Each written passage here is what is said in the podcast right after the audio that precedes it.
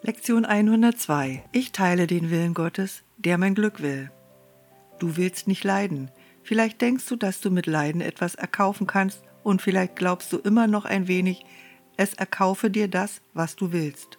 Doch sicherlich ist dieser Glaube jetzt erschüttert, zumindest so weit, dass du ihn in Frage stellst und vermutest, dass er wirklich keinen Sinn ergibt. Er ist noch nicht vergangen, aber jetzt fehlen ihm die Wurzeln, die ihn einst fest in den dunklen und verborgenen, geheimen Winkeln deines Geistes verankert hielten.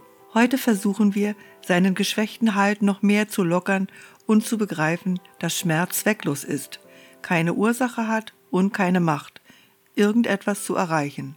Er kann dir rein gar nichts erkaufen. Er bietet nichts und existiert nicht. Und alles, was er dir nach deiner Ansicht bietet, entbehrt der Existenz ganz wie er selbst. Du bist Sklave des Nichts gewesen. Sei heute frei, dich dem beglückenden Willen Gottes anzuschließen. Einige Tage lang wollen wir unseren stillen Zeiten noch weiterhin auf Übungen verwenden, die als Hilfe für dich angelegt sind, das Glück, das Gottes Willen in dich legte, zu erreichen. Dieses ist dein Zuhause und hier ist deine Sicherheit. Hier ist dein Frieden und hier gibt es keine Angst. Hier ist Erlösung, hier ist endlich Ruhe. So beginne heute deine Übungszeiten damit, den Willen Gottes für dich so zu akzeptieren.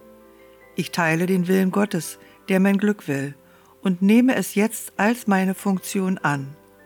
Und dann suche tief in deinem Geist nach dieser Funktion, denn sie ist da und wartet nur auf deine Wahl. Du kannst sie nicht verfehlen, wenn du lernst, dass sie deine Wahl ist und dass du Gottes Willen teilst. Sei glücklich, denn Glück ist deine einzige Funktion hier. Du brauchst nicht weniger liebevoll zu Gottes Sohn zu sein, als er, dessen Liebe ihn so liebevoll schuf wie sich selbst. Halte außer den stündlichen fünf Minuten heute oft inne, um dir zu sagen, dass du jetzt das Glück als deine einzige Funktion angenommen hast. Und sei versichert, dass du, wenn du dies tust, dich verbindest mit dem Willen Gottes.